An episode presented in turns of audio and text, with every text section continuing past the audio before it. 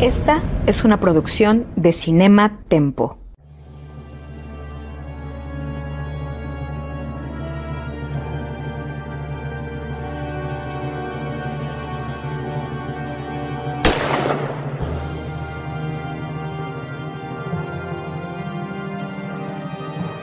Desde 1962, solo un nombre ha definido la acción, la adrenalina y el espionaje en el cine. Esto es James Bond, una misión a la vez. Acompaña a Carlos Gómez Iniesta, Iván Morales y Charlie del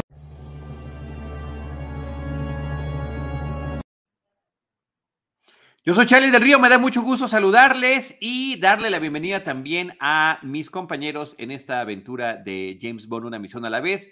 Iván Morales, Ivanovich y Carlos Gómez Iniesta, mi tocayo, ¿cómo están? Y por supuesto, saludándolos de parte de nuestro productor Jaime Rosales. Hola, hola.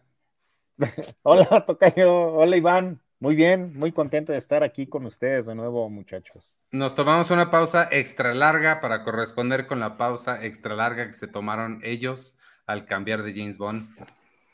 Bien queda perfectamente, de hecho por eso fue, por eso sucedió que hubo este espacio de, de, más semanas entre la transmisión de un episodio y el otro, porque, como dice Ivanovich, en 1989 se estrenó la segunda película de, eh, protagonizada por Timothy Dalton de James Bond. Su nombre es Peligro o Licencia para Matar. Licencia para Matar, ¿no? Este, License to Kill. Y transcurrirían seis años hasta el estreno de la próxima cinta. Eh, que sería 1995, ya con un nuevo James Bond. Y yo no sé si quieran o les lata que abordemos primero ese periodo de larga espera, porque son varias cosas las que suceden. Eh, primero que nada, hay una disputa por los derechos del personaje que evita que nadie pueda en el Inter producir una película. Eh, estaba todavía contemplado que Timothy Dalton realizara una tercera cinta. Él estaba todavía con la posibilidad de realizarla, eh, digamos que bajo contrato y demás. Pero al transcurrir los cinco años, y ahorita sumen los datos que quieran, porque seguramente algunos se me está escapando, pero cuando se sumaron los cinco años y él dijo, bueno, vamos a hacerla, eh, Brócoli le dijo, sí, nada más que después de un espacio tan largo, no nada más va a ser una, tendrían que ser mínimo dos. Y ahí es cuando Timothy Dalton dijo, ah, bueno, pues entonces aquí ejerzo la parte de mi contrato que dice que si no quiero, pues no lo haga. Y yo no quiero seguir haciendo películas de James Bond por el resto de mi vida. Aparentemente esa fue la frase que utilizó. Y eh, se recurriría a Pierce Brosnan, que ya había sido elegido muchos años antes, a mediados de la década de los 80, pero que no había podido eh, pues, realizar esa actividad por el tema del contrato de la serie Remington Steel. ¿Hicieron al menos show de que iban a buscar a alguien más o algo así? ¿O de, inmediato se dijo Pierce Brosnan? No, hubo, hubo, eh, sí hubo castings, eh, según tengo entendido, pero no sé si tanto show. Lo que sí hubo fue una presentación, que eso ha sucedido, pues inclusive desde Timothy Dalton. Eh, la presentación ante los medios del nuevo actor que va a interpretar a James Bond. Y aquí la polémica, porque siempre tiene que haberla de alguna u otra manera, es que llegó el Remington Steel, llegó Pierce Barbón a la presentación, porque al día siguiente él empezaba a filmar una película sobre Robinson Crusoe. Entonces no era posible que, que se rasurara para, para presentarse eh, pues como, como todos los James Bond, sin barba ni nada, ¿no? Pero esa es, el, esa es una parte de la anécdota, Tocayo.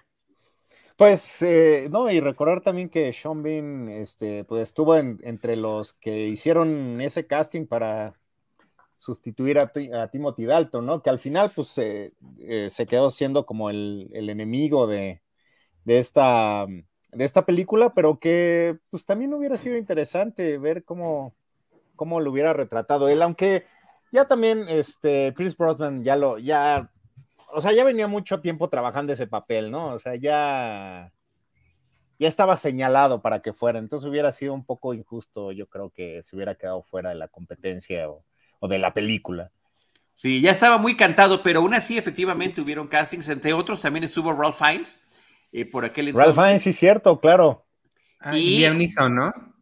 Y Liam Neeson, efectivamente, pero el caso de Ralph Fiennes termina siendo más interesante porque él también muchos años después terminaría involucrándose en la, franquicia, ahora con el personaje de M. este, no el personaje que no podemos decir su nombre, sino uno que tiene un nombre muy breve de una sola letra, M. Mm. Y este, mi broma de Harry Potter, celébrenmela, por favor. Híjole, no, no, no, no le caché, yo. Para los que no sepan, All Fine, porque está inconocible, es Voldemort o el innombrable en, las películas de Harry Potter. No solo innombrable, sino que irreconocible. Eh, salvo por su voz, es prácticamente difícil poderlo identificar con los efectos especiales y el maquillaje, ¿no? El efecto para que parezca que no tiene nariz y el maquillaje para su personaje. Pero bueno, este, este hombre protagonista de películas como La lista de Schindler, eh, con esta participación en Harry Potter, bueno, también creo que llega a, brindarnos un M sensacional ya en la época de, Daniel Craig, ya lo platicamos en su momento en los primeros episodios de este podcast, pero pues sí vale la pena recordar el propósito de estos cambios que estaban habiendo en ese momento. Pero sí, qué bueno, porque creo que es, es, un actor como más de carácter, ¿no? O sea, como que es raro verlo haciéndose el chistoso, eh, que, que, es algo que también te exige un poco el personaje de James Bond, ¿no? Este, creo que fue una buena decisión, pues, eh, dejarlo ir y contratarlo más tarde. Sí, y para otro, para otro papel que, te, insisto yo, le termina sentando increíblemente bien, ¿no? Pero bueno, este, concentrarnos sobre esta película que se llama Golden Eye. Pero yo tengo el regreso de la gente 007, que tuvimos una polémica en el chat antes de iniciar este episodio. Sí, Ivanovich. Eh, que nada más de, Liam Neeson, yo tengo bien poquitas oportunidades de dar datos, yo, denme chance de dar mis, yo nada más escucho, soy el, ¿sabes qué soy en este podcast? Soy el personaje de exposición, el que nada más le pregunta a los expertos, ¿qué estamos haciendo aquí y por qué? Para que la audiencia sepa. Este, pero Liam Neeson sí iba a ser James Bond ah, y se lo ofrecieron y toda la cosa, hasta que él le informó a su esposa, que en ese momento era Natasha Richardson, y ya, ella ya falleció, em, y ella le dijo, bueno, eh, está la cita por aquí, la tenía. Querido, si te ofrecen James Bond y lo vas a hacer, entonces no te casarás conmigo. Fue antes de que se casaran. Uh, y esa fue una de las razones. La más importante fue que estaba por hacer o terminando de hacer la lista de Schindler, algo de tiempos, pero también su esposa sí, sí, un poquito no quería que, que hiciera eso. No, qué raro. Y que también es una buena conexión que Ralph Fiennes y Liam Neeson hayan trabajado juntos en ese peliculón que es la lista de Schindler. Ahí sale Ralph Fiennes. Sí. claro, bueno, es él es el comandante alemán del, campo de concentración. Ah, sí, cierto. Hay que verla. hay que verla. Definitivamente hay que verla. Y, decir también que este, pues es la, única película en la que cambian a James Bond, pero también a, a M, a Monique Penny, ¿no? Pero que el único que se queda es Q, ¿no? Es Desmond uh se queda todavía, ¿no? Este, vaya, él, yo creo que es uno de los que mantuvieron más el personaje, si no es el que más. El que más, sin duda alguna, sin duda alguna, el, de, la franquicia de James Bond, el que durante más años permaneció eh, regresando al mismo personaje y que pues vio toda esta transición de épocas, de actores, de circunstancias, de contexto social, eh, de contexto global y que en esta película es particularmente importante. Bueno, no sé, Tocayo, ¿eh? Tendríamos que hacer las cuentas si este Dame Judy Dench tiene los mismos años haciendo M, porque pues también debe ser por ahí 30, ¿no? Y años igual y sí, pero actores, bueno, o sea, James Bonds. ¿Y número de películas? Ah, bueno, no, sí. no, claro, número de películas no. Ahí sí, ahí sí no. Ah, porque dentro de los años de, de Dame Judy Dench habría que sumarle los que también fueron seis entre las últimas dos películas eh, protagonizadas por Daniel Craig, entre eh, Spectre y No Time to Die. Eh, aunque ahí la, una razón importante pues fue el tema de la pandemia. la película ya estaba terminada mucho más de un año antes de que finalmente se estrenara y que no llegó a, los cines porque pues estábamos en, en, las etapas más difíciles de esta pandemia que hasta este jueves 4 de agosto de 2022 no ha acabado, repito, la noticia es que no ha terminado la pandemia de COVID-19. Pero afectó, eh, además de todo lo que sabemos en términos de salud y de economía global, pues también la distribución, exhibición y filmación de películas. En el caso de esta película que estamos eh, mencionando ahorita de No Time to Die, ya estaba terminada, pero pues no la quisieron, bueno, no había cines en donde estrenarla y se les ofrecieron a los productores la posibilidad de que llegara alguna plataforma y dijeron, no, no, no, James Bond debe llegar directamente a cines y yo creo que fue una espera que valió la pena, creo que también lo platicamos en su momento. Pero hasta 1995 no había habido un espacio tan largo de tiempo, un, lapso tan grande como esos seis años que ocurrieron entre la, la última película de Timothy Dalton en el 89 y el estreno en 1995 de GoldenEye, el regreso de la gente 007. Insisto, quiero regresar al tema de la polémica porque, bueno, la película simplemente se llama GoldenEye en el título original. Pero en español, de acuerdo a la cartelera cinematográfica de María Luisa Amador y Jorge Ayala Blanco, se llamó El Retorno del 007, GoldenEye, El Retorno del 007, aunque en todas las eh, ediciones que hemos encontrado en video, tanto en DVD como en Blu-ray, dice el regreso del agente 007. Y, en ningún lado, em, ojo dorado, que sería la traducción literal, que suena bastante extraña y poco, poco prometedora. Creo que una, una cosa importante, digo, supongo que vendría después, pero em, ya le empecé a decir, ya. El, creo que el, videojuego de, esta película también marcó un hito muy importante en la historia de los, de los videojuegos. Entonces, nada más, sí hubiera sido mejor mencionar al final, pero ya lo dije ahorita.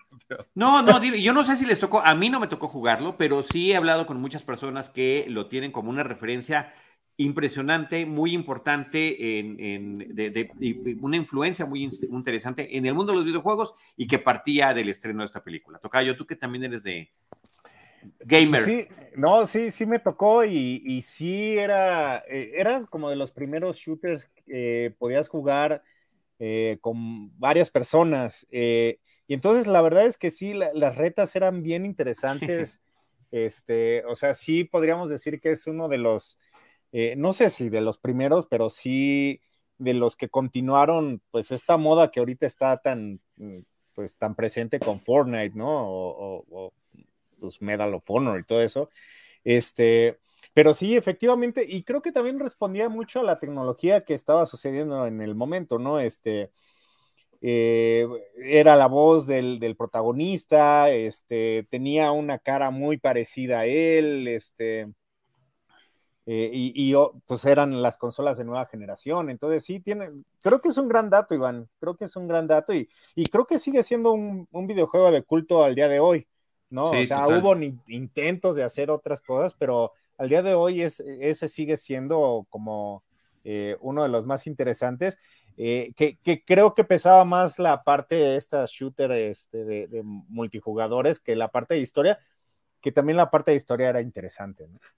Pero la otra, y, además de eso, la otra cosa importante o interesante es que en términos de la historia de videojuegos que vienen de una película, también la historia ha sido bien desastrosa. Tanto películas que se vuelven videojuegos como videojuegos que se vuelven películas, es bien raro que lo hagan bien y este es un muy buen ejemplo de una muy buena eh, versión en videojuego de un título que viene de cine. Y que haya sido exitoso tanto la película como el videojuego, ¿no? Y que sí, marca eh, a, a, una generación de jugadores, de gamers, definitivamente lo marcó y siempre, cada que hablo yo de esta película con, con gente joven, me sacan la referencia del, videojuego y que me parece que es interesantísima. Eh, creo que es una, película donde hay muchísimos datos que dar. Em, el primero que me parece que es muy relevante dentro de la historia de las películas de James Bond es que es la primera, la primera que se estrena cuando ya había terminado la Guerra Fría. Hay que recordar que el, ah, tema del espionaje que aborda el personaje de James Bond creado por Ian Fleming nace justamente en el contexto de la Guerra Fría, en este hasta ese momento que parecía que no, terminaría nunca conflicto entre el, Oriente y el Occidente, entre el capitalismo y el socialismo, entre dos ideologías eh, distantes eh, que, se, que se terminaron de manifestar más abiertamente a finales de la Segunda Guerra Mundial, al concluir la Segunda Guerra Mundial, y que prácticamente tenía el mundo dividido en un par de bandos. Eh, en 1989 con la caída del muro de Berlín y en el 91 con la disolución de la Unión Soviética, pues ya había terminado esa etapa y eh, habría que encontrar, no nada más para las películas de James Bond, sino para el cine comercial de, acción en general, nuevos villanos, nuevas historias, nuevas eh, circunstancias que cubrir. Eh, en el caso de Bond, para esta película me parece que hay un recurso interesantísimo que, que, realizan, y es que la historia del prólogo sucede todavía durante la Guerra Fría y después ya eh, después de los créditos, ya la historia continúa en el presente. Y continúa en el presente donde eh, eh, estamos en una época en la que James Bond ya lo someten a pruebas psicológicas, donde ha cambiado la persona responsable de estar a, su mando, siempre ha sido el personaje de M, el titular del MI6, el servicio de inteligencia británico, y que ahora es una mujer, cuando había sido hombre toda la vida. Y que en este primer encuentro que me parece sensacional y que, y que hace increíble que el personaje que hace Judy Dench tan, tan, tan bueno y tan increíble que termine ella también logrando transitar entre dos distintas eh, épocas de James Bond, ¿no? Porque recordemos que la de Daniel Craig es un relanzamiento y un volver a contar la historia desde el inicio y aún así termina permaneciendo Judy Dench. Entonces, en este primer encuentro entre James Bond y, y M, eh, pues eh, el intercambio que, tienen de palabras es, mire, no se, usted no se me, voy a parafrasear, no se me haga el chistosito, eh, usted es una persona que pertenece a la prehistoria, ese machismo no viene aquí al caso, ni su misoginia, y bueno, pues... es un dinosaurio. es un dinosaurio. es un dinosaurio. Me parece que es sensacional este primer encuentro entre ambos. creo, creo que está, bueno, voy a ponerle rewind un poquito, este tocayo, porque eh, justo esto me trae a la mente la, secuencia de créditos, ¿no? Este, donde vemos toda la simbología del Partido Socialista derrumbarse, ¿no? Y explotar y, caerse. Y, estaba eh, yo escuchando al, director que prohibieron en, en, la India, prohibieron la película, justamente porque ahí no había caído o sea, si el Partido Socialista cayó en, Europa y Europa del Este, pues había todavía algunos países que estaban, que habían partidos activos, uno de ellos fue la India y, estaban muy enojados que eh, pues se maltratara de esa forma los, mira la osa ahí, por ejemplo, ¿no? Hmm. Este, el martillo y, pues este, eh, hay, hay, como eh, estatuas, ¿no? Y de Lenin y de Stalin, me parece. Pero lo que más les enojaba es que eran las mujeres quienes tiraban y quienes maltrataban estos símbolos, ¿no? Este, y como lo podemos ver ahí. Eh, entonces creo que es, bastante interesante, pues, ver hasta dónde, hasta dónde llegaba esta, pues, estas discusiones por un partido, ¿no? Eh, y que incluso eh, más adelante en este parque en donde tienen que, que, pelear dentro de todos los monumentos que quitaron del socialismo, este, pues que tuvieron que retirar algunos para no, no ofenderlos, ¿no? Este, y entonces tenemos como a, como a socialistas, este, pues, eh, pues como homogéneos, ¿no? Este, o mm. eh, similares, ¿no? Este, genéricos. genéricos. Genéricos, sí, ese es el, mejor, este, pero es, es, muy importante lo que, lo que dices, Tocayo, porque, pues sí, justamente toda la trama, pues se desencadena de, de eso, ¿no? Ivanovich. A mí, yo, a lo que me quería pasar tantitito es a la, a la, secuencia con la que abrimos, que a mí me llamó mucho la atención que está en silencio. Eh, se me hizo como una muy buena forma de agarrar tensión de inmediato, sin, sin meterle demasiada eh, música, demasiados efectos. Está muy calladito él, muy sigiloso, metiéndose por ahí. Y la secuencia en la que se va escapando, que va persiguiendo al, al avión, me encantó porque además eh, Sean Bean de repente, sí, Sean Bean que lo persigue ahí, no, no, no, es el otro, perdóname. Este, lo está persiguiendo y de repente ya se cansa, nada más decide pararse a ver el show de cómo se sube y se cae y todo. Esa parte me, me gustó mucho toda esa secuencia, cómo arrancó la película y sí creo que se siente ya un estilo audiovisual muy diferente a las anteriores. Sí, yo por lo menos sí noté como la evolución en, cuanto al lenguaje audiovisual eh, de la última a esta, de, sobre todo el lenguaje de acción, sí la sentí muy, muy, muy, muy diferente. Sí, digamos que un poco más sofisticado, más, eh, eh, más cuidado.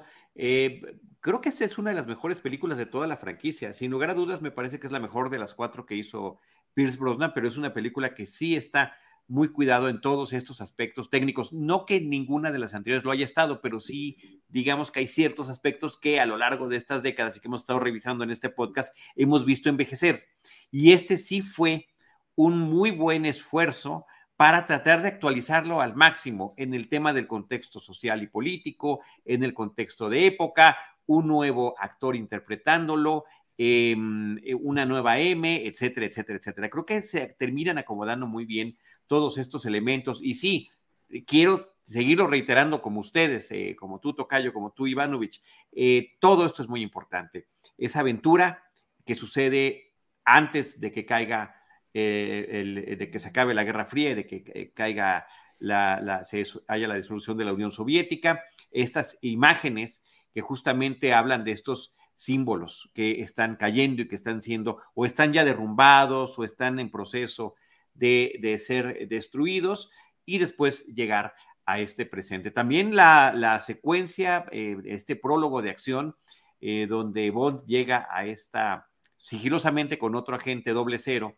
a, una base militar y también eh, de, creación de armas, es una de las más largas que hay en la historia de la franquicia en lo que tiene que ver con sus prólogos y me parece de las más eficientes. Ese sí es un cortometraje completo de principio a fin y que termina con este, con, todas las partes que nos gustan de Bond, eh, como decía Ivanovich, esta parte sigilosa donde lo estamos viendo acercarse a, este, a esta enorme presa.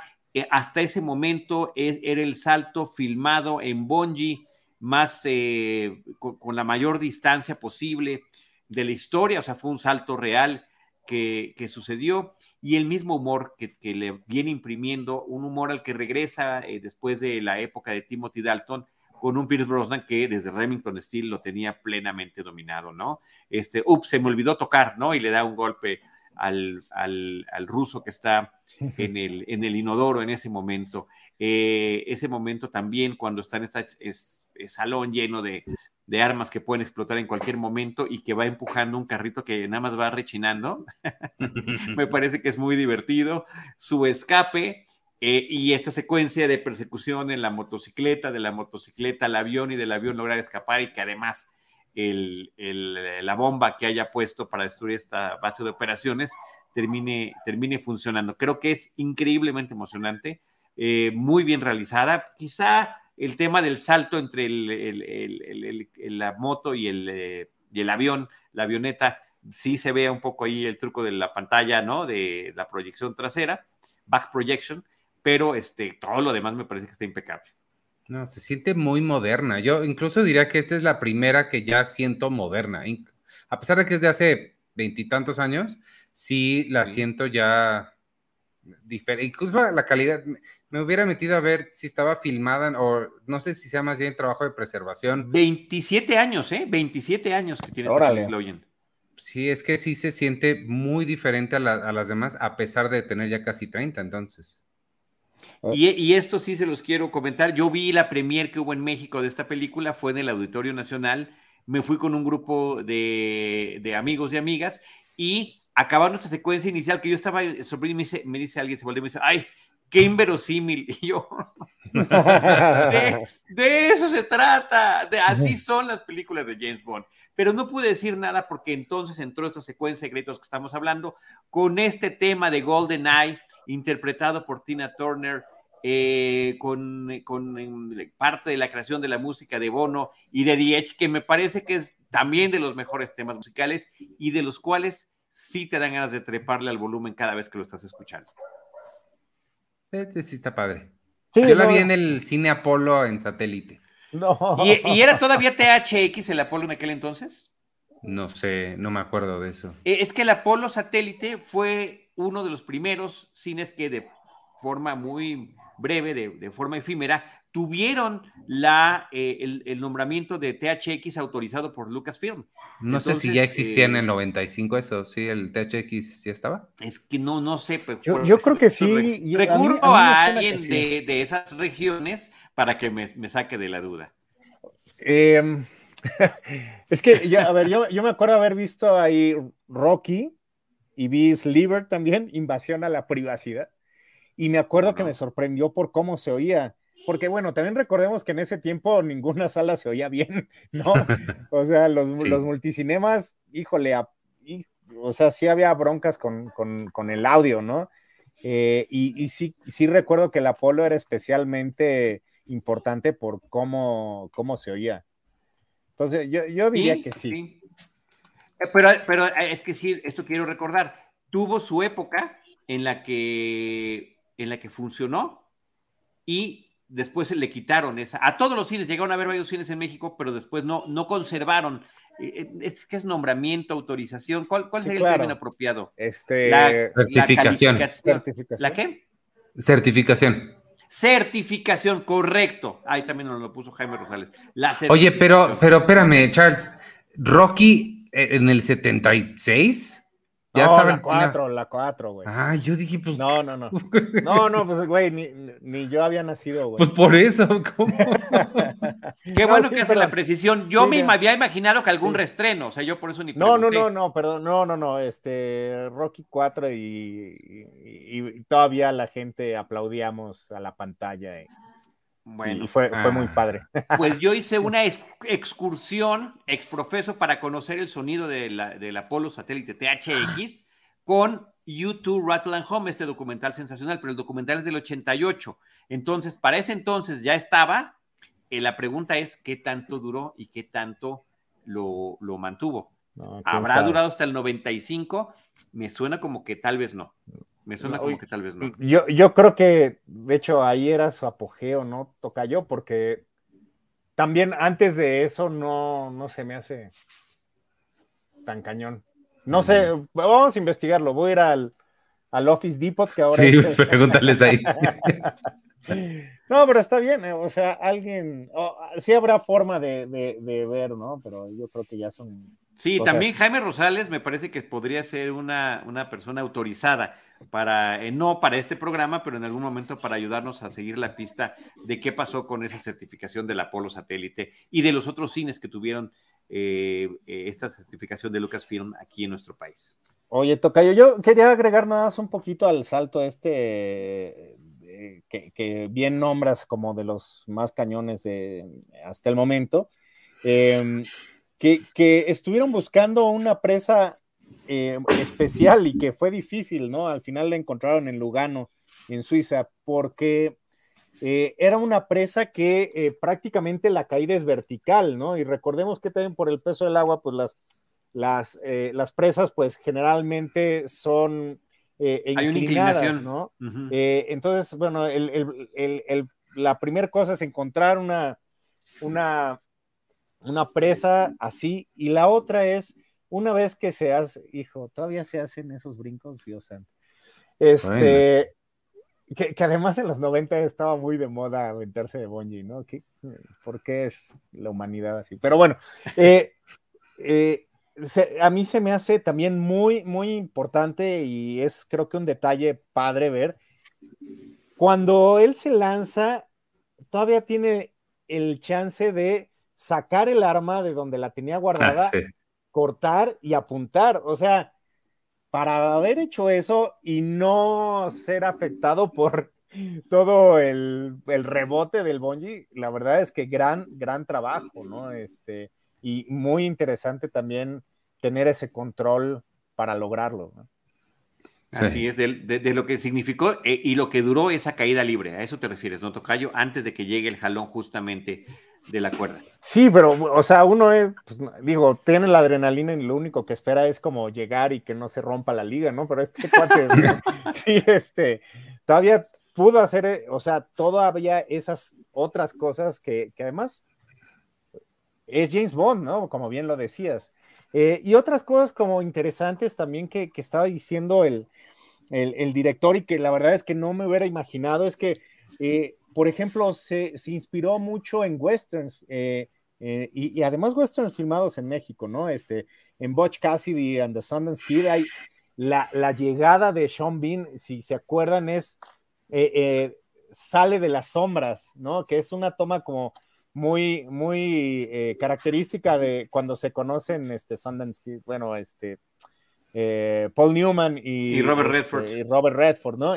otra es este, The Wild Bunch. Hay una parte en la que eh, el, general mata así, eh, por cualquier cosa, mata a uno de sus achichincles. Y el director, este, que bien conoces, eh, Tocayazo, este, dice que se inspiró al, ver eso. Es el general mexicano que me parece es este el director de Como Agua El Indio Fernández, el Indio Fernández. Eh, no. Arau. Es Arau. Es Arau. Ah, Alfonso Arau. Es que también en The Wild Bunch sale el Indio Fernández, si no me equivoco. Ah, bueno, hay que, hay que revisar eso, pero justamente es cuando. Ah, mira, no, entonces sí, tú ganas, Tocayo, tú ganas. Es, es no, no es competencia, aquí nos estamos ayudando todos. no, no, no, pero tienes, tienes toda la razón. Es que, ¿sabes qué? Yo me había confundido entonces con el personaje que decía en los comentarios el, director. Y sí, justamente así, siendo tan gandalla como bien le quedaba al indio, este, pues le dispara así de la nada. Entonces hay, hay varias cosas en las que se, eh, se inspiró y que incluso en esta escena donde le dispara, lo, sí había por primera vez también una escena muy gráfica en donde eh, se disparaba y, la bala penetraba el cráneo de esta persona, pero los sensores de, pues de prácticamente todo el mundo le dijeron, sácala. Entonces, no vemos esta acción a cuadro, eh, pero todo queda supuesto y sigue siendo, sigue teniendo el mismo efecto, ¿no? O sea, la verdad es que también no hubiera tenido caso tener una violencia innecesaria, cuando también creo que en James Bond, eh, pues nunca había sido esa la tradición, ¿no? Sí. General Mapache nos pone Jaime Rosales ya para mayor precisión. Mira qué En esta película de, la, pandilla maldita, creo que así se llamó, de Wild Bunch. Eh, sensacional western, muy bonito. Porque por cierto, hace algunos cuantos episodios de Citizen Boomer lo platicamos, por si quieren saber un poquito más sobre esta película. Que es una muy buena referencia. Sí.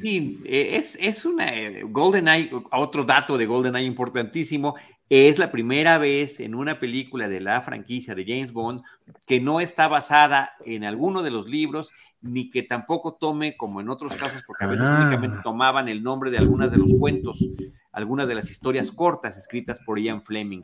En este caso utilizan el nombre, eh, el apodo que tenía la residencia de Ian Fleming en Jamaica que era GoldenEye. Y es el título que le ponen a la película y que en la cinta se supone que es este satélite capaz de emitir estos em, pulsos electromagnéticos para acabar con toda la cuestión tecnológica. Vale. Entonces creo que ese es un dato bueno. Y el otro dato, que no sé qué tan creíble sea, ya ven que Bono fue también el que escribe la, la rola, pues que él había estado de luna de miel con su esposa en Jamaica, justamente en esta casa, en GoldenEye, lo cual ya sería pues muy este. ¿Cuando la escribió? No cuando la escribió, pero había estado allí y había pasado su luna de miel y eso fue parte de la inspiración. Órale, qué interesante. sí, que, que, los Rolling Stones también estuvieron como los invitaron antes que a, que a este a Bono, ¿no? y creo que y que no quisieron, oye. No, pues eh, creo que estuvo ¿Por qué no ¿eh? quisieron? Creo que está bien. Ah. Cayodinos, ¿por qué no quisieron? Porque yo no supe por no, qué. No, no sé, no sé. Solo sé que no quisieron. Pues porque son sus satánicas majestades, ¿no? Yo creo que.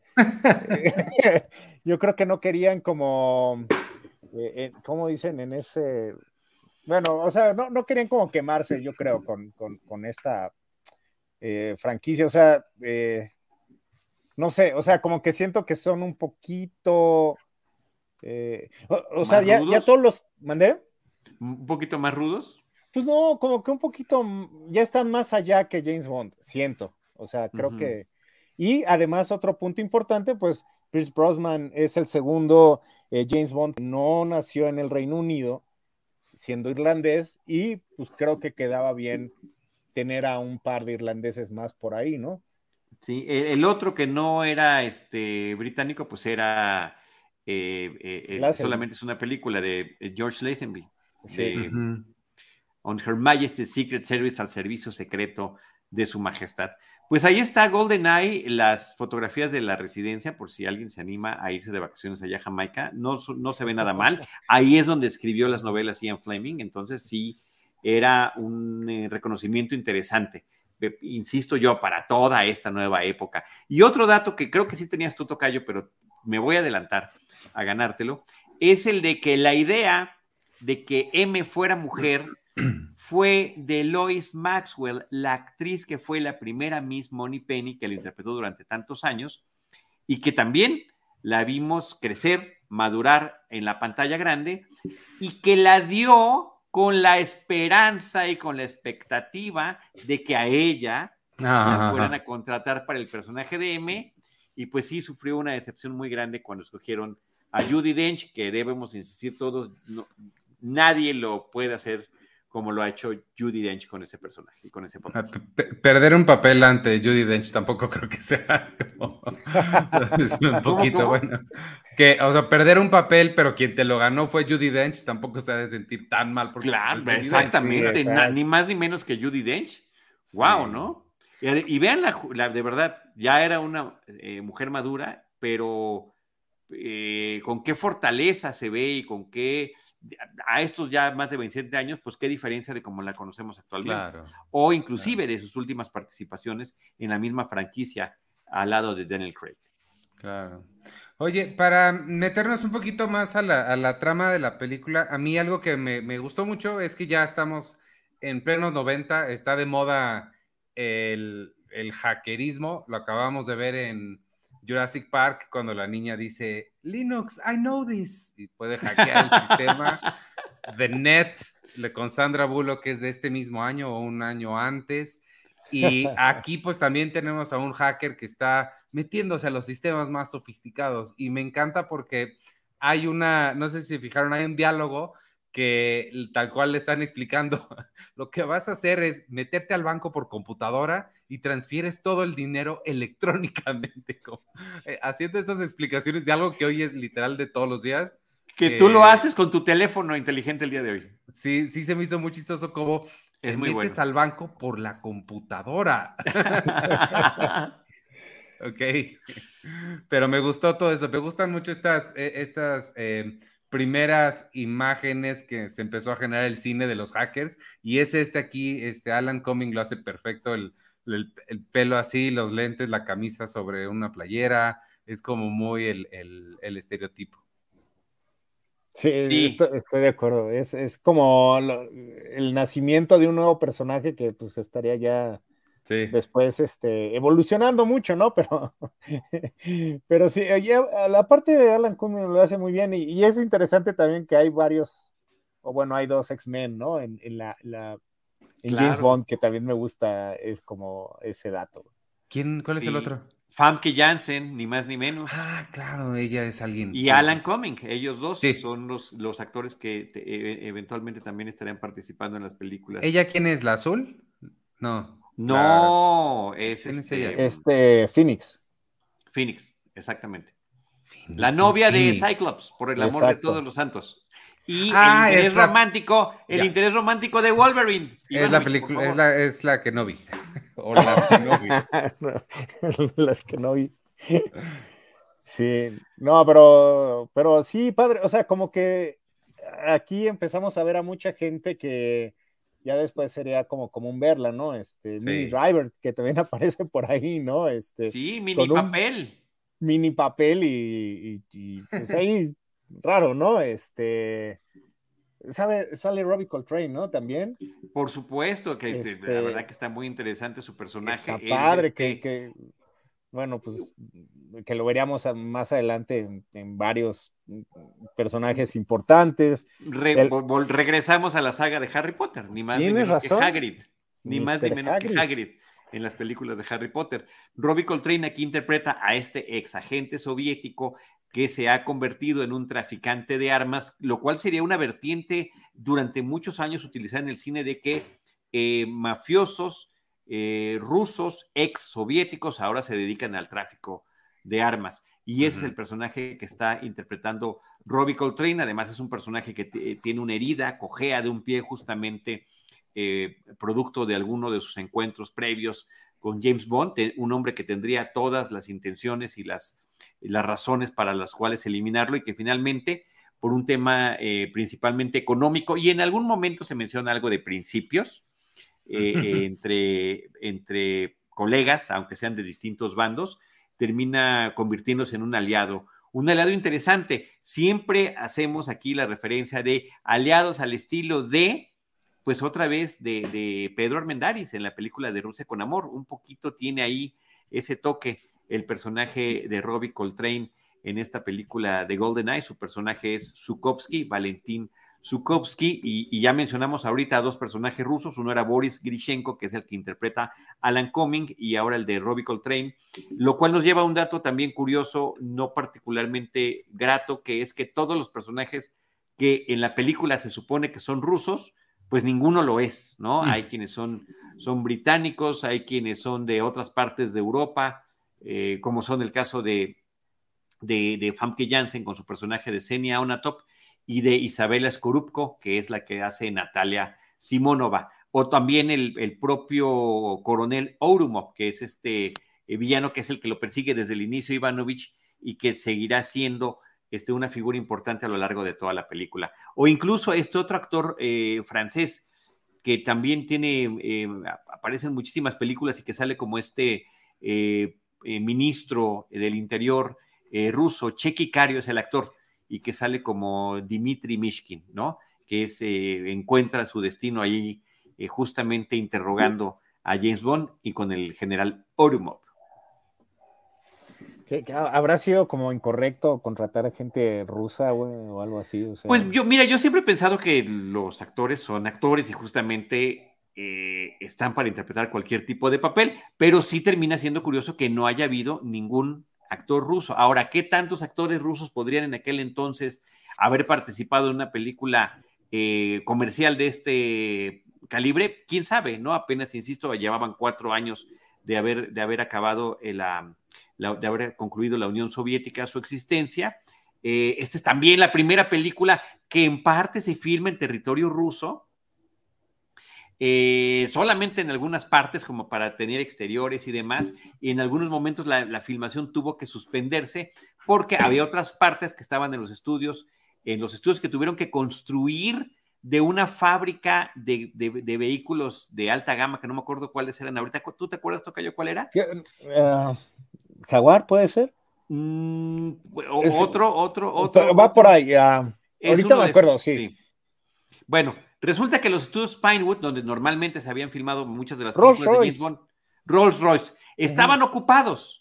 Estaban ocupados también en este, también estaba buscando la información Jaime, Rolls Royce. Y este, no tenían dónde filmar y necesitaban los estudios más grandes posibles y terminan convirtiendo, había, tenía unos, unos cuantos meses que Rolls Royce había dejado esta planta ahí en territorio eh, británico y los espacios eran perfectos. Nada más que tuvieron que, eh, digamos, tenían el cascarón y tuvieron que construirse unos estudios allí, lo cual tardó meses. Y lo cual también habla de otro dato que, está curioso en términos de promoción de la película. Martin Campbell es el director, creo que hemos dicho varias veces el director y no habíamos dicho su nombre hasta el momento. Martin Campbell es el director de esta, de esta película. Ya habíamos hablado de él porque él también fue el director de la primera película con Daniel Craig, eh, Casino Royale. Eh, pero bueno, este era su primera incursión en, el universo de Bond y se le encarga que filme un, y esto era una tradición que Broccoli tenía, que firme un promocional, una suerte de documental eh, de, pietaje de lo que se estaba haciendo con la película sin haber comenzado a filmar. Entonces dicen, no, bueno, aquí estamos en esta fábrica de Rolls Royce y en algún momento se convertirán en nuestros estudios y ya tenemos gente que está haciendo scouting en tales y cuales ciudades para hacer la película y tiene que sacársela así porque no había nada todavía de, de, elementos de eso. Después se hizo una edición posterior, ya con la película terminada, y agarran algunas escenas y las intercalan para que pareciera que tenga más sentido, pero el primer esfuerzo que se hizo con ese documental, que viene en los materiales adicionales de la colección que nosotros tres tenemos en Blu-ray de las películas de James Bond, ahí está consignado.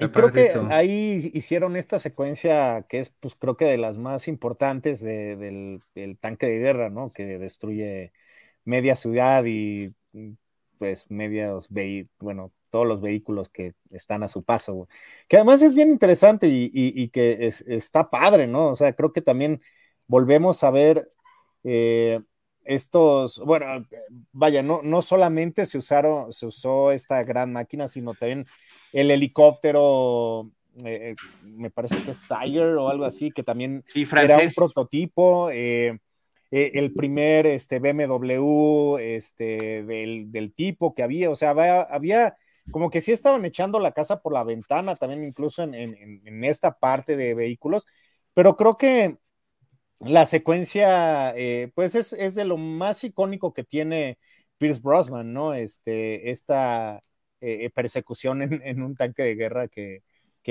dura varios minutos y que eh, pues se firmó, me parece que se tardó en filmar este solamente esa persecución cuatro días, ¿no? De estar trabajando. No, semanas, semanas. Digo, semanas, perdóname. Semanas, sí, Tocayo, semanas. y parte filmada en, territorio ruso, pero la, principal filmado en los estudios y en, lugares de, la Gran Bretaña. Pero eh, cuando salían algunas fotos promocionales en Rusia decían, miren, están destruyendo nuestros monumentos. Y llegaban momentos en que se terminaba la filmación y venían a revisar las autoridades que no se estuviera haciendo ningún daño a los bienes nacionales allá en Rusia. Entonces creo que todo eso también resulta súper interesante en, la película. Es también de las primeras, la primera, la primera película de James Bond que utiliza eh, efectos por computadora, CGI, se utilizan para la secuencia de créditos del cañón de la pistola. Y, por cierto, el tema de, James Bond que se escucha está como eh, modificado eh, suena un tanto cuanto diferente, a nadie le gustó y nunca más lo volvieron a utilizar. Regresaron al clásico para las siguientes películas con Pierce Brosnan, pero sí trataron de experimentar también con eso y no todo con lo que estaban experimentando terminaba siendo del gusto del público. A mí esta secuencia del, tanque con, el, con la estatua esta encima me encantó, me pareció súper divertida, como muy, muy, no tomándose tan en serio, pero cumpliendo su propósito. Sí, Sí, tiene ese tono intermedio que, eh, digamos, es inaugurado por las películas de Bond, ¿no? Donde las cosas se supone que sí están pasando, pero al mismo tiempo, pues él está de traje y de repente, se, como siempre, se acomoda la corbata, ¿no? Aunque siga manejando este tanque ruso en las calles y destruyendo coches y persiguiendo a un, a un eh, militar eh, ruso. Entonces, sí, muy, muy bien elaborada la secuencia, eh, funciona muy bien. No hemos hablado tampoco de las eh, mujeres eh, Bond, las mujeres protagonistas en esta, en esta película. Digo, mencionamos sus nombres.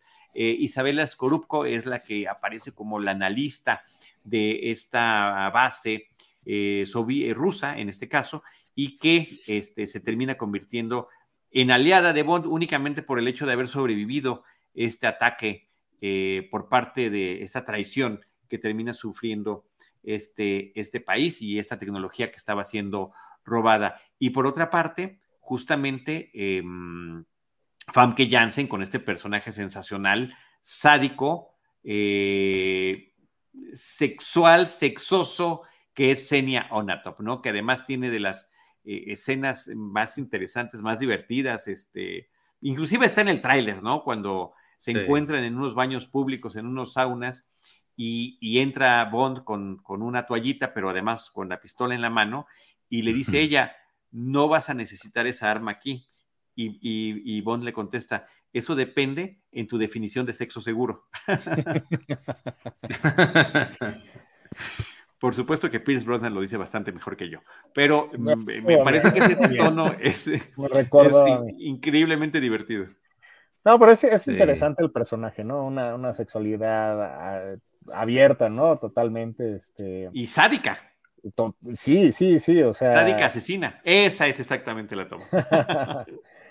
sí, súper interesante. Y una, y una pelea también en ese baño bien interesante, ¿no? Este, de hombre contra mujer, que además, eh, bueno, ahí, ahí dicen también que pues todo todo el baño, eh, digo, no se ve, pero está acolchonado justamente para que pues, se puedan dar sus buenos trancazos, ¿no? Este, pero la verdad es una secuencia de pelea también muy, muy interesante y, creo que muy bien coreografiada también.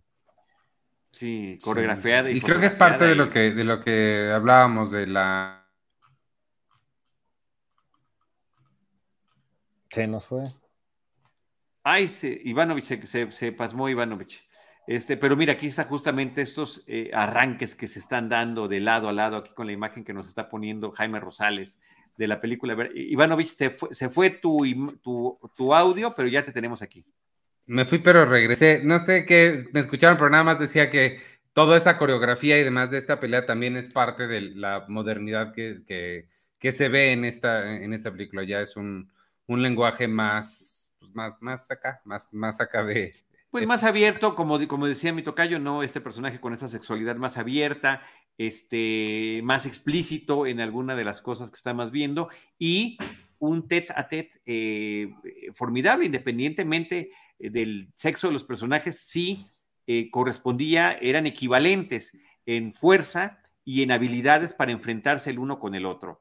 No es que dijéramos ahorita, ah, es un James Bond que está, como vimos y como lo hemos platicado aquí en este, en este programa, visto ya con estas décadas de diferencia, un James Bond que de repente bofetea a una mujer que, que se ve indefensa. Bueno, no, aquí Senia Onatop es un personaje que eh, podríamos hasta pensar que en términos de fuerza y habilidad podría ser no solo igual, sino hasta superior al propio Bond. Sí, no, nada que ver sobre todo porque están también dispuestas a llegar a las últimas consecuencias, eh, sin, sin dudarlo, y vemos que lo hace durante varias partes a lo largo de la película. Oigan, otra edición interesante del reparto de la película es Joe Don Baker, por dos cosas. Uno, porque él ya había participado en una película de Bond con un villano. Entonces tenemos que fingir todos como que no nos acordamos que él ya había sido malo. Era este traficante de armas que era aficionado a las historias de guerra mundial y que tenía sus colecciones de, miniaturas de guerra ah, este, y que le gustaba vestirse como militar, aunque él nunca hubiera ido a una academia militar eh, propiamente. Entonces, él es Joe Don Baker, regresa con un personaje que se llama Jack Wade, que es, me parece muy divertido, es, es el, equivalente al Félix Leiter para la época de Brosnan. Y aquí lo interesante es, ¿y por qué no está Félix Leiter? Pues porque le habían comido la pierna a los tiburones en la película pasada. Eh, como parte de la, de, la, película y de la historia y del guion, se, se escribió todavía pensando en que iba a ser la tercera de Timothy Dalton. Hubo cosas que, que, quedaron así. Hubo muchas otras que terminaron adaptando. Pero en el caso del personaje del aliado eh, estadounidense de la alianza entre el MI6 y la CIA, pues meten a este personaje que creo que aparece en, en, esta y otra película más de, de Joe Don Baker y que está muy padre porque es todo lo contrario de James Bond, toda la sofisticación de Bond es al, revés, ¿no? O sea, yo con un cochecito que a lo mejor funciona, no tengo que tener cosas muy sofisticadas, este, para poder identificarlo tiene que enseñarle que tiene un tatuaje en una de las pompis. Vaya, me parece que la dinámica entre ambos es, es muy divertida. Ah, porque además le dice, es súper irreverente con Bond, le dice Jim o le dice Jimbo. Ojalá regrese el gringo ese de Oklahoma, ¿de dónde era que, que nada más está ahí como estorbando al turista, ¿se acuerdan? Sale en Vietnam y no sé, en varias. Ah, eh, pero el, jefe de policía, este. Ajá, que era como de Oklahoma. que le dice. sureño, vamos a decir sureño para no, equivocarnos de, cualquier, de, cuál, de cuál estado de la. Estoy casi seguro que era Oklahoma. Que le dice, yo soy jefe de policía, ya, te ayudo. Y el otro, ok. Ah, no, no, eh, hijo, no, creo que ese personaje ya está como bien incorrecto para esta época, porque... Eh, bueno, es que era incorrecto para su propia época. En, en Bangkok les decía cabeza afilada, ¿no? Y, ah, sí. sí, sí, sí. Bueno, tal vez esas partes sí, ¿no? ya no quedaba con esta época, definitivamente. Oye, ¿la película que sigue cuál es? Eh, The World is Not Enough, si no me equivoco. Sí, sí, esa canción. Ahí sí, estoy. O sea, no esta, no, esta no. O sea, esta está padre, pues está bien, que, bueno, felicidades, la hicieron, cumplieron. este, bien hecho. Pero la otra, uff. A mí esta de verdad que sí me, me, me súper encanta. No sé por qué, no sé por qué te pones en ese plan. El mañana nunca muere. El mañana nunca muere es la que sí. Ah, entonces. Tomorrow Never Dies. Cheryl, ¿cómo se llama? Cheryl Garbage, ¿cómo se llama? Cheryl, Cheryl Manson. Manson. Shirley Manson. Dios santo. Pues bueno, no sé si tengan algún otro comentario sobre esta antes de ya de ir cerrando nuestro episodio. Pues, nada más, eh, a mí me gustaría agregar eh, sobre el observatorio de Arecibo en, Puerto Rico, este, que está padre la locación para la secuencia final, pero que además pues se usó en, especies, pero creo que la recordamos. En contacto, en, contacto, en esta película basada en la, en la de Carl Sagan. Que, además es, es, una maravilla, ¿no? Este, y, y, y al haber sido tan representativo de esos años y que hace dos años se derrumbó porque no le dieron mantenimiento, este, qué terrible, que, suena muy a país latinoamericano, este, pero el saber que, eso que fue tan icónico, que fue tan importante, eh, de repente esté destruido y desmantelado, e, es, al menos es interesante, ¿no? El, eh, que en algún momento hasta lo vieron como guarida o como pues, justo, ¿no? Para hacer películas de Hollywood y, y, mandar todo un crew para allá, ¿no? Y a los actores este, de clase A y todo, o sea, y ahorita que no exista, pues creo que es interesante. Y, ya, y creo que nada más agregar también, Tocayazo, este, que esta, eh, dentro de las primeras veces que, has mencionado, creo que también es, padre decir, y creo que va muy de la mano de lo que decía este Iván, eh, eh, pues es la primera que sale en DVD, ¿no? Este, oficialmente, mm. ¿no? Es la primera película de James Bond en DVD, que es este nuevo formato y que, pues bueno, revolucionaría el mundo durante, pues, ¿qué? ¿15 años? ¿10? Sí, más o menos. Y, ya, nada más, ¿no? Este, pero no, buen dato, muy buen dato, Tocayo. Sí, es importante también. Sí, una película llena de primeras veces muy interesantes y muy importantes. Bueno, aquí quienes nos ven en video, Jaime Rosales encontró ya fotografías de lo que quedó de este lugar en Puerto Rico. Eh, vimos una foto previamente de cómo aparece en la película y después cómo está realmente.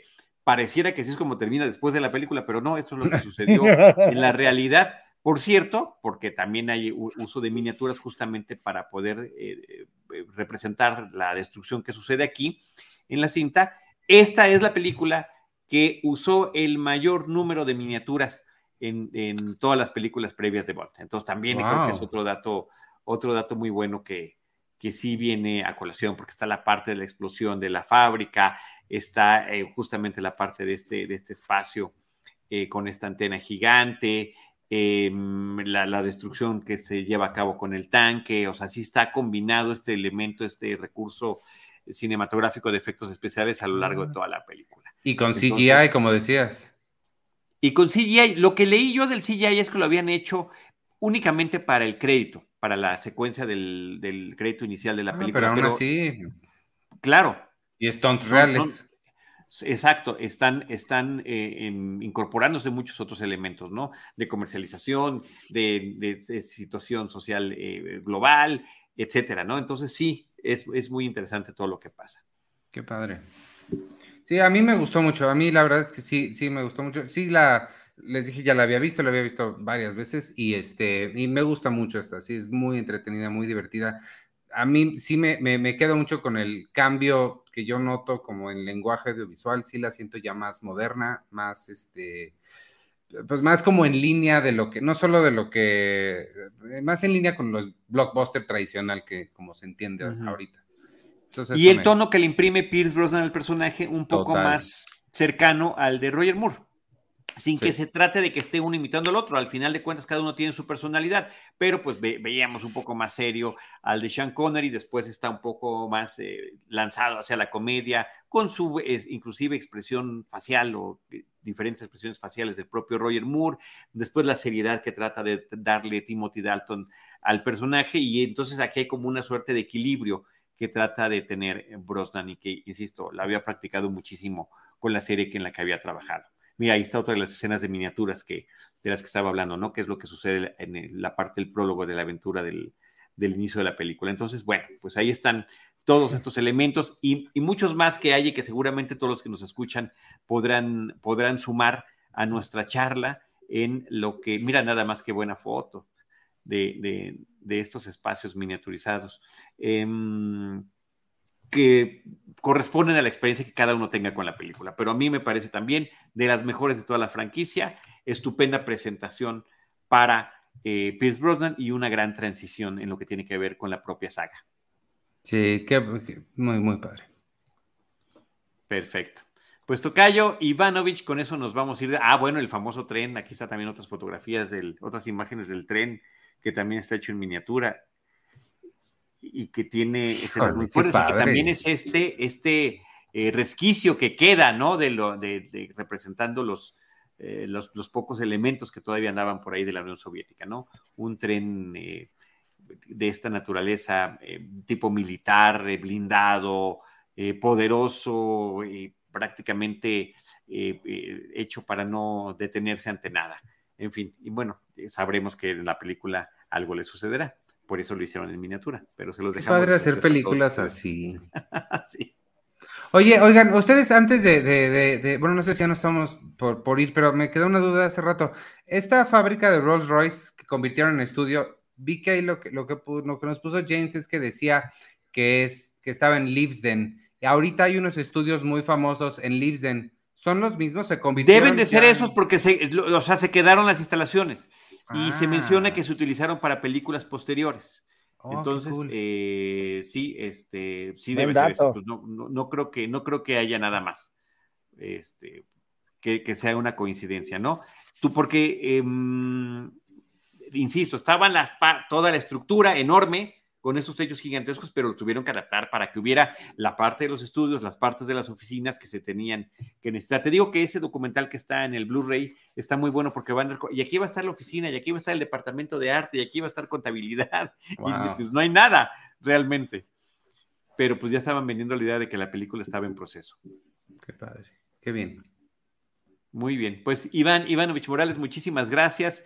Tocayo, Carlos Gómez Iniesta, a nuestro productor Jaime Rosales, el buen James, muchísimas gracias por la ilustración, como siempre oportuna que de este episodio y a todos ustedes que nos han acompañado a lo largo de estos episodios de James Bond, una misión a la vez en Cine Premier y Cinema Tempo. Nosotros nos despedimos, los esperamos con nuestra siguiente película en un par de semanas y les agradecemos que nos hayan acompañado.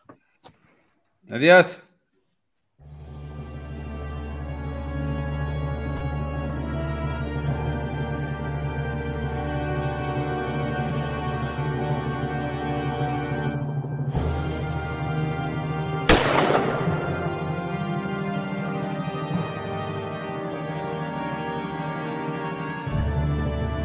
Esto fue James Bond, una misión a la vez, con Carlos Gómez Iniesta, Iván Morales y Charlie del Río.